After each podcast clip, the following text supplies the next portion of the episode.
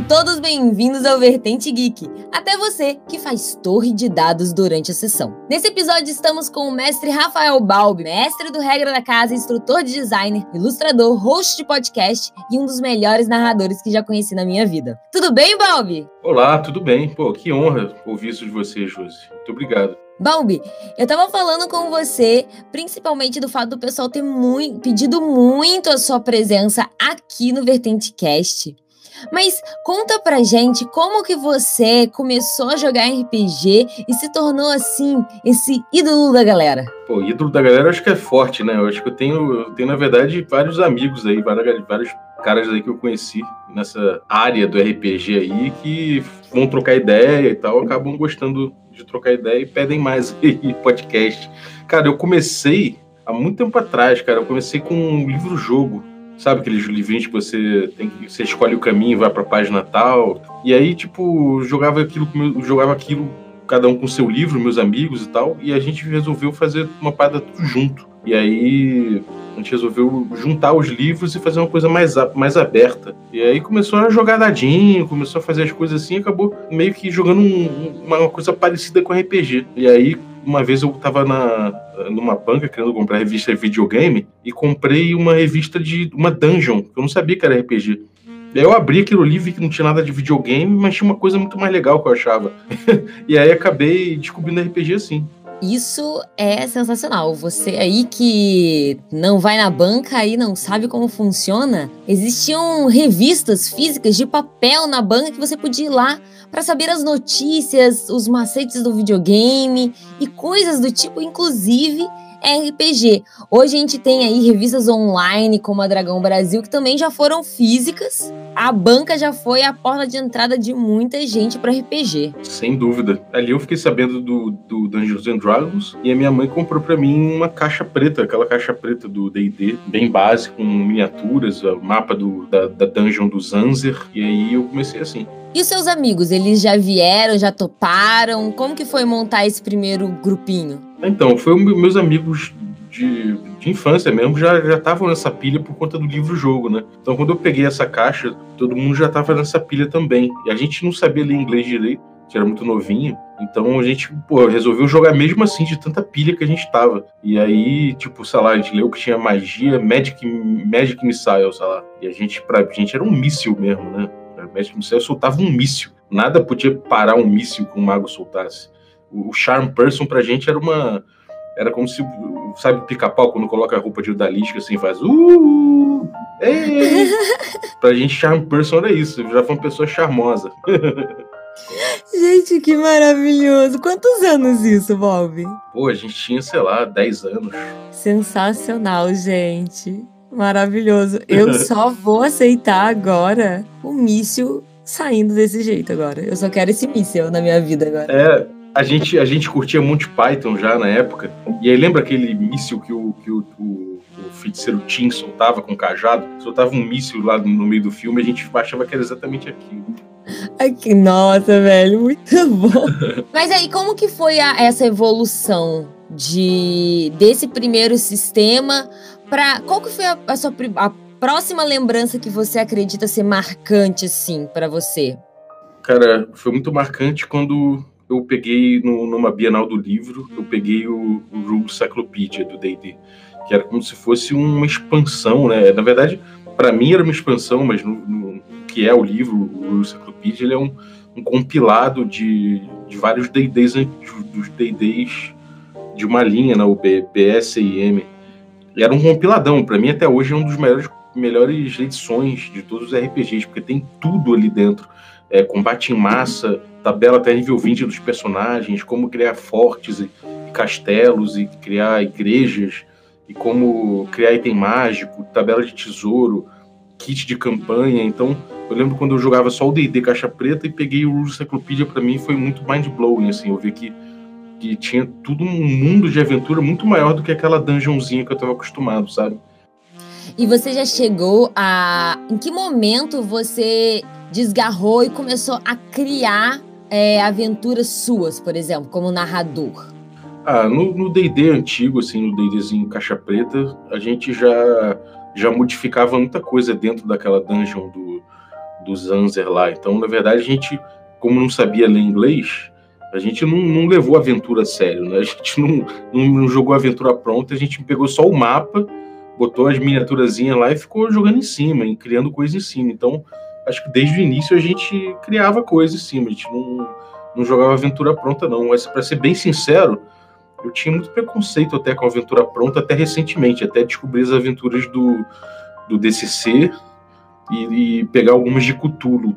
É, aí eu vi que realmente a aventura pronta é uma coisa muito útil, e aí passei a revisitar até módulos antigos do DD, das primeiras edições, que realmente são fantásticos, como Keeping the Borderlands, ou até o, o Ravenloft mesmo, que é um clássico, né? Verdade, eu também tinha muito isso, mas a gente vai.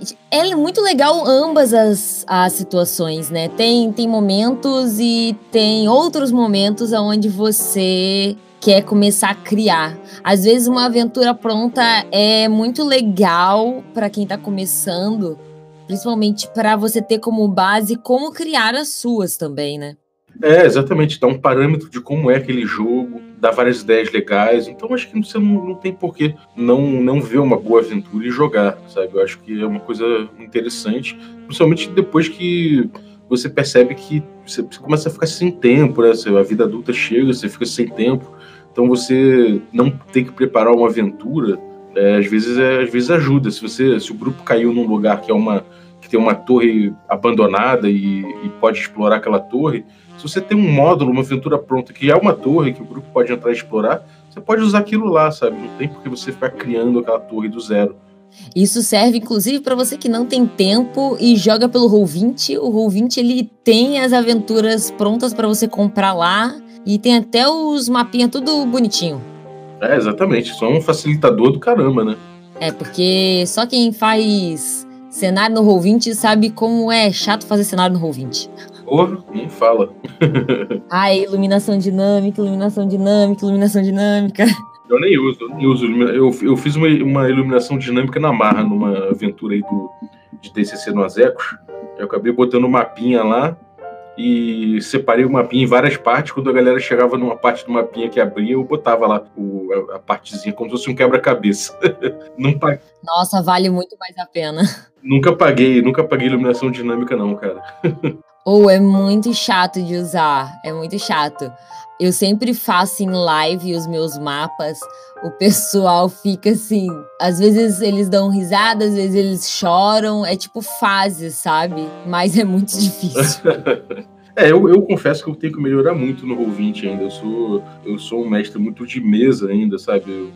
Para mim é difícil levar a mesa pro, pro outro meio, sabe? Então, tanto a câmera eu acho que me limita muito pelo meu estilo, que é, quando, quando, quando, alguém me vê em evento, por exemplo, vê como é que eu mestro de pé, eu não sento, eu gosto de gesticular muito, eu uso expressão corporal, então isso numa câmera me sufoca um pouco. E no Roll20 eu tenho, eu sei lá, eu, eu prefiro focar em outras coisas, acabo não, não fazendo muito handout, sabe? Não sei, é uma coisa que eu preciso melhorar. Na verdade, não. Eu tenho muito isso ainda. Eu sempre falo pro pessoal, eu não, não consigo controlar a vida da galera pelo Roll20. Eu anoto iniciativa eu mesma, rolo os meus dados separados. Aí sempre tem aquela galera que fala assim: ah, mas dá pra rolar o mestre secreto. Não, eu rolo meu dado aqui. Eu, eu tenho esse, esse mesmo problema. Eu gosto de narrar de pé, bater na mesa, fazer o escambau. E o Roll20 você tem a sua limitação ali de medir qual é o tamanho da sua câmera certinho, para as pessoas entenderem, né, o que, que você tá fazendo. Exatamente. E, pô, pra quem curte esse estilo de mestrar assim, mais, sei lá, mais expansivo, sei lá. Dinâmico. Sei lá, é, dinâmico, pode dizer assim. É, eu recomendo ver um cara que eu me identifiquei muito quando eu descobri, que é o D&D Monster Man. Coloquem no YouTube que vocês vão se divertir muito. Mas, Balbi, vamos lá. E o Regra da Casa? Como que veio a ideia de montar essa mídia que ela abrange o quê? A Twitch, mesas de RPG, é, podcast, texto. Como que foi? Cara, a regra da casa, é, acho que tem a palavra casa não é à toa, sabe? Porque o, o regra da casa foi o seguinte: eu me mudei para São Paulo e abandonei meu grupo de muito tempo que eu estava jogando já é, no Rio de Janeiro. Então, quando eu cheguei em São Paulo, a primeira coisa que eu fiz antes de fazer qualquer outra coisa foi achar um grupo de RPG. E aí eu falei com os meus amigos de São Paulo que já estavam aqui, tá? o Ramon, é, tinha o Carlos também, que apesar de não estar tá ainda inserido no mundo do, do, RPG na época, era um cara que eu sabia que queria jogar RPG, o Chess, enfim, várias pessoas eu chamei para jogar, e até o Kobe passou na, nessa mesa, o Ramon PNP passou nessa mesa, o Cass, o, o, o Du do, do, da Roleplayers, então assim, várias pessoas rodaram para essa mesa, mas acabou um grupo sedimentando mais, a gente jogando umas sessões de terça-feira na minha casa. E todo mundo era, era meio streamer ali, todo mundo estava fazendo alguma, algum projeto de stream. Então a gente resolveu falar, cara, já que a gente está fazendo essa stream, esse grupo está muito legal, a gente está conseguindo jogar vários jogos diferentes. É, a gente tinha é, sempre no início do jogo a gente decidia alguma coisa para experimentar, no final a gente fazia um, uma rodada de feedback, uma rodada de, de análise do jogo que a gente jogou. Então tá ficando tão legal. A gente falou, cara, vamos botar a câmera aí, sabe? E aí a gente começou a filmar a stream. E deu certo, é uma gambiarra do caralho, muito, desculpa, é uma gambiarra muito doida. É, várias câmerazinhas, a gente, pô, é, é, é um, é um setup muito MVP mesmo, sabe? Minimum Value Product, assim, uma parada bem é, basicona. A gente usou só o material que a gente tinha em casa e deu para streamar, sabe? Vários problemas de som, de captação de imagem e tudo mais, só que a gente conseguiu. E aí, cara, a gente começou a andar semanalmente sempre junto já, né? já estava nessa muito próximo um do outro. E o que, o que aconteceu foi que a gente acabou alargando, né? Tipo, sei lá, a gente tá no bar bebendo cerveja. Pô, vamos filmar essa merda também. então a gente começou a filmar papo no bar, que virou o formato Regra da Rua, que tá no YouTube. É, a gente começou a, a, fazer vídeo de, sei lá, vendendo escudo do jogador, quando a gente começou a a discutir se a gente devia jogar dado fechado ou aberto, sabe? Tudo foi uma decorrência desse grupo que a gente acabou formando, né? Então foi muito legal. É, podcast também foi assim, a gente ficava trocando ideia, falou, pô, vamos, vamos gravar essa, esse papo aí no, no podcast? Vamos, então partiu. A gente começou a gravar e tudo com essa ideia de bem do it yourself, bem, bem é, recursos mínimos e vamos botar lá e fazer e melhor, melhor feito que perfeito, sabe? Mas conseguiu chegar aí no, numa perfeição, né? O podcast hoje tem uma qualidade sensacional. Olha, cara, obrigado, agradeço aí, mas assim, a gente tem um, um tempo de edição mínimo, a gente praticamente não edita o podcast, a gente só tira, na verdade, quando tem alguma treta, né? Tipo, alguém, sei lá, caiu o computador do cara no chão, tá aquele barulheiro e tal, a gente tira, mas o papo a gente não edita, a gente não corta muito pausa. E a gente só coloca uma vinheta no início, uma musiquinha no fim, e é isso, sabe? É, não, não, é um podcast que tenha, que tenha muito requinte, que tenha muita, muito trabalho de edição, nem, nem um ritmo, a gente não tem nem pauta, né? A gente chega, senta ali, fala 20 minutos, troca uma ideia a respeito de qualquer coisa e manda bala, sabe? O, o barato da gente é criar um hábito na galera de trocar essa ideia com a gente sobre RPG de manhã. Então a gente sabe que tem muita galera que acompanha o Café com Dungeon, o nosso podcast, é, seis da manhã correndo, indo para o trabalho, tomando um café mesmo, sabe? Então virou um hábito para muita gente. Quando é por algum motivo é, atrasa, às vezes o servidor não, não, não upa, a gente usa o servidor grátis ainda, então tem certos problemas ainda que dão. E quando atrasa, sei lá, meia hora, já tem gente no Twitter reclamando, já tem gente no Facebook falando: e aí, cara, aconteceu alguma coisa? Vocês estão bem? Quando você falou em, em treta, eu falei assim, porra, altas brigas e, e, discussões e voando copos. Não, é só se cair alguma coisa mesmo, conexão, tá, gente? Tá tudo certo. Cara, se tiver briga e porradaria, vocês vão ouvir com certeza. E vai ser sensacional, pelo amor de Deus. Alguém vai no Regra da Casa, lá no, no Café com Dungeon, fazer um escarcel, gente. Vai ser mó legal. Pô, vai, cara. A gente torce por isso todo dia. A gente, a gente tem, tem gente que não gosta do projeto, né? Tem gente que reclama, principalmente por conta do, do culto grey rockiano, né? O, o culto grey rockiano do 20 prometido. Acredite que nós temos um 20 guardado para você na sua mesa de domingo. Coloque o seu D20 em cima do monitor. Pense em Gary Gygax, pense em seus ensinamentos, que, é o que o 20 está garantido, amigo. E aí tem gente que não gosta dele, né? Porque ele fala mal de narrativismo e tal, então. Ai, eu gosto. Então eu, acho muito bom. É isso, cara. O regra da casa é muito espontâneo, sabe? A gente não. A gente faz o que a gente tá afim de fazer.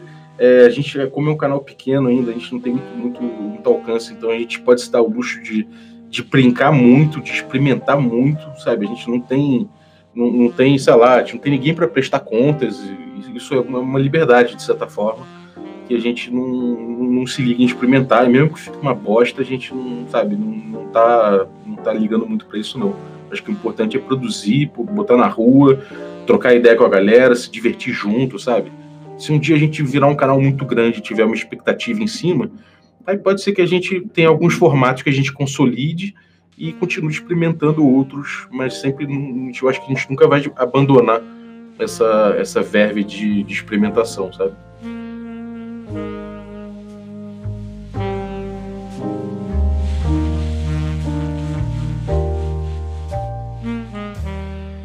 Agora é aquele momento que o convidado me ajuda a responder perguntas que recebemos dos ouvintes. Caso você queira enviar uma pergunta sobre RPG, games ou aquela dica para tocar o coração da cheirosa, envie para contato@vertentegeek.com.br com o assunto podcast ou nas redes sociais com VertenteCast. Envie, cães! Enviem mensagens! o arroba mateus.s.duarte pergunta eu comecei a criar a minha primeira aventura, mas ainda tenho dúvidas sobre missões e etc. O que fazer? Sobre missões? Exato. A dúvida dele é que ele tem, ele não sabe como engajar as missões e iniciar os eventos. Entendi. Eu entendi desse jeito, né? Se não for isso, desculpa, Matheus. É, olha, eu acho que é importante você ter, você ter um, um, um gancho bom, né? Você ter é, coisas que realmente possam fisgar os jogadores, é, que seja uma oportunidade, é, um tesouro, ou de repente a necessidade de salvar alguma coisa, salvar alguém. Mas se você quiser pular essa parte, você pode fazer uma, uma coisa que dá muito certo, que é o seguinte: você já, já começa o jogo no meio da caverna, desde no, meio de uma luta, e aí você pergunta: o que vocês estão lutando no meio dessa caverna aí? Me diz. e aí você começa já o jogo assim. Ou você pode falar: bom, vocês estão no meio de uma trilha, no meio da mata, indo atrás de um tesouro. Por que vocês estão indo atrás desse tesouro? E aí você muda, você tira a responsabilidade do, de, sabe, de dizer por que, que os jogadores estão indo atrás das suas costas e coloca nas costas de quem merece, que são os jogadores. Ele, o cara que joga com ladrão, ele pode falar que está atrás do tesouro para poder é, abrir uma guilda de ladrões ou para poder comprar armamentos e financiar é, um bando para roubar o reino, sei lá. Se é um clérigo, ele pode estar atrás para levar para a igreja dele. O fighter pode estar atrás não do dinheiro, mas tá, tá atrás de matar, de vingança, de um cara que está lá dentro daquela da caverna. Então, tipo assim, deixa para os jogadores, sabe? É, compartilhe um pouco mais o, o, controle narrativo nessa hora e depois você puxa de novo. Depois que eles já estão na trilha, você na, na trilha do, da aventura que você propôs, aí você continua do jeito que você queria. E tem sempre aquela situação, se seus jogadores eles não conseguem desenvolver tão bem assim a interpretação, para você estar tá fazendo dessa forma que possivelmente eu também vá fazer agora depois que o Bob falou, a Eu sempre tenho o hábito de já propor o que eles estão buscando de uma forma bem superficial para que eles construam esses sentimentos mais para frente, mas pelo menos dá ali, ah, vocês querem muito isso. Que aí já dá um, um motivo para eles criarem em cima do que, por que eles querem tanto isso, né? É, genericamente falando, falando tipo, bem de uma forma abstrata, é, eu acho que é o seguinte: você, você não precisa buscar os motivos para eles deixa que eles buscam os motivos dos seus, dos seus jogadores, entendeu? É, tra, trabalha bem uma isca, trabalha bem uma recompensa e, e, e, pensa que eles vão que eles vão topar, né? Eu acho que você você não pode, não precisa ficar é, botando também tanta isca e se eles estiverem comprando caro isso, né? É, deixa eles optarem por isso e aí você vai fundo. É, e vamos cá entre nós, o jogador que não compra a ideia do mestre, pau no cu, né? Porque, porra, pelo amor morrer, de Deus. Tem que morrer. Ah, tem que morrer. Tamo jogando aqui, pelo amor de Deus, gente. Não, não sou psicóloga, compra a ideia, vamos. É, exatamente. E é aquela coisa, cara, se o sujeito, se o sujeito tá demorando pra, pra engrenar, você fala, tá bom, cara, o que você quer fazer? O, outro, o resto do grupo tá indo, você vai fazer o quê? E aí você mata ele. Mata ele, não. Jogador tem toda esquina. Arroba profeta. Tô brincando, tô brincando. Arroba profeta.7 pergunta. Quando um jogador interpreta tão bem que mata o personagem do amiguinho que acabou de começar a jogar, o que fazer? Conversa com esse cara aí, tem que dar uma lição, uma lição nesse sujeito aí, porque o negócio é o seguinte, eu acho que se você não tá jogando um jogo que a proposta é PVP, e você faz isso, você tá, você tá exagerando um pouco na medida do seu personagem, sabe? É, você, você, você fez teatro, né, Josi? Eu fiz. Então você deve ter ouvido falar uma coisa que um amigo meu me ensinou que fez teatro, que é o ator bêbado, né? Uh, o adágio do, do ator bêbado. Se você é um ator e recebe um papel para interpretar de um bêbado, se você sair por aí bebendo, bebendo, bebendo, enchendo a cara e chegar na maior bebedeira possível para atuar, quando você for atuar, você vai derrubar o cenário, você vai trocar as falas, você vai enrolar a língua, plateia não vai entender o que você está falando. Então, tipo, é a mesma coisa no RPG. Se você está querendo interpretar um cara malvado, um cara que tem uma, uma, uma missão contra o grupo, e o jogo não é um, um jogo de PVP, se você ficasse colocando na, tanto na pele do seu personagem a ponto de estragar o, o, espetáculo, no caso não é um espetáculo, é o jogo, você está tá, tá fazendo isso errado, entendeu? O ideal é que você entenda quem é o seu personagem, mas que você não seja tanto na pele dele, que você olhe e veja que tem um grupo querendo se divertir, que tem uma coisa acontecendo ali, tem uma narrativa que está sendo desenvolvida, que se você é, levar tudo a, última, a última consequência, possivelmente você vai estragar a diversão dos outros. Então há um limite aí. Eu acho que é muito bom também para o grupo, para o funcionamento do grupo, os jogadores conversarem bastante, inclusive fora da mesa. Quando você vai criar os personagens, é legal vocês conversarem. Normalmente, jogadores mais experientes já têm esse costume de ver exatamente com o que, que cada um vai jogar para os personagens, apesar de extremamente diferentes e peculiares, eles terem algum link que motiva eles estarem juntos.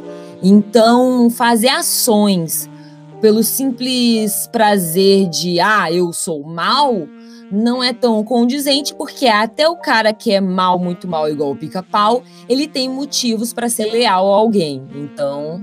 É, é verdade. Vamos para o arroba RR1CKERS. Pergunta. Para alguém que curte tanto old school, como foi a transação para o D&D quinta edição? É, acho que é bom perguntar como é que foi a, transição do D&D para os elementos old school que ele, que ele incorporou, né? É, eu acho que foi muito fácil, na verdade, fora de brincadeira agora. O D&D, quinta edição, ele, ele incorporou muitos elementos de old school no jogo. Então, acho que isso me deu vontade de jogar a quinta edição, ao contrário da quarta, ou até a 3.5, que eu não joguei tanto, joguei, joguei sim, mas não joguei tanto quanto eu joguei as outras edições, porque não era muito a minha pegada.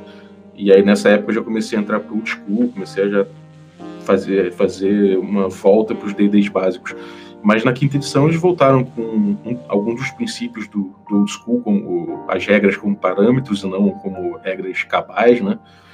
E algumas outras coisas que facilitaram, assim, que eu acho que ainda não é, claro, o D&D não é um sistema perfeito para jogar old school, acho que nem dá para jogar old school direito no D&D, mas ele tem influências do old school que ajudam, sabe? É, claro que é mais fácil você fazer é, se encarar as regras como parâmetros num, num, jogo mais simples, numa regra, numa estrutura mais simples de regra, como o D&D básico, D&D BX, mas a quinta edição ela permite isso muito mais do que as duas anteriores.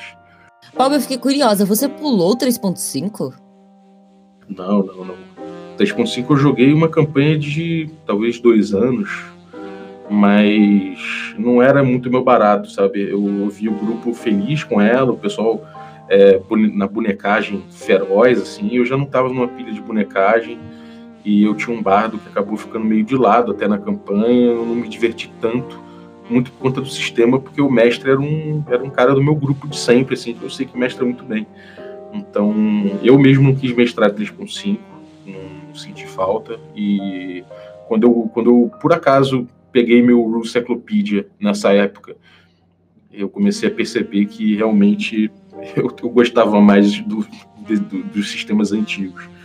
Na quarta edição, então, principalmente, eu passei a, a durante a quarta edição foi quando eu descobri o old school mesmo, como, como teoria do OSR, né, como Quick Primer, lá, o documento que é o manifesto do, da OSR, e comecei a jogar mais em outro estilo clássico e não e abandonar de vez essa coisa do, da bonecagem, do combate excessivamente tático, que é uma coisa que eu acho legal, muita gente vai gostar, mas não é muito meu barato.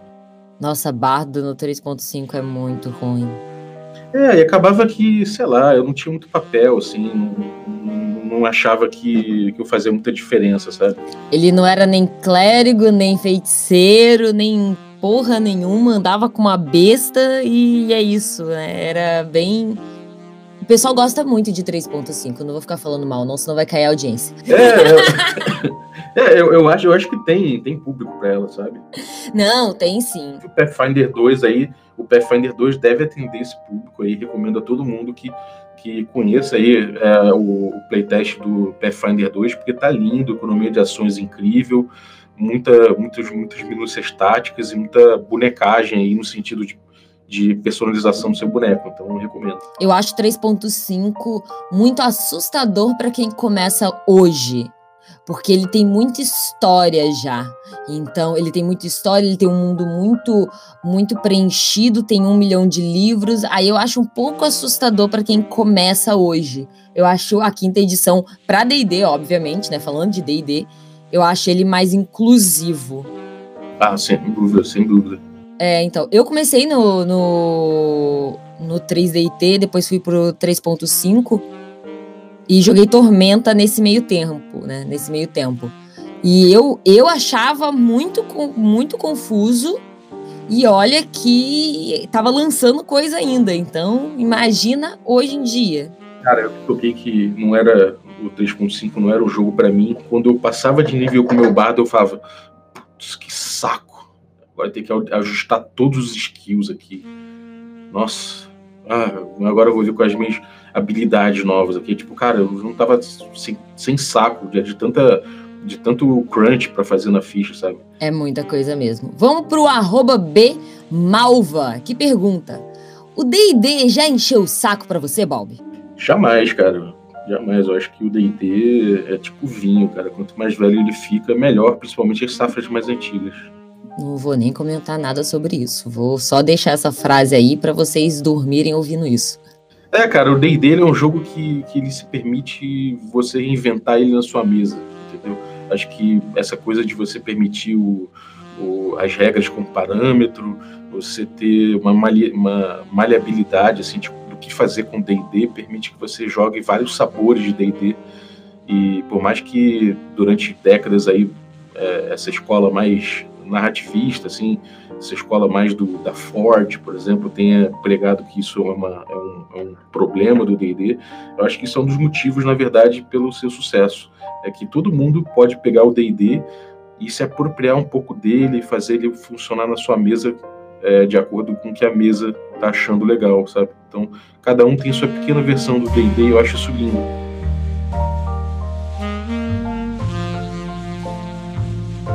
Chegamos ao final dessa conversa e precisamos lembrar que o Vertente Geek e todos os seus programas são sustentados com o seu apoio.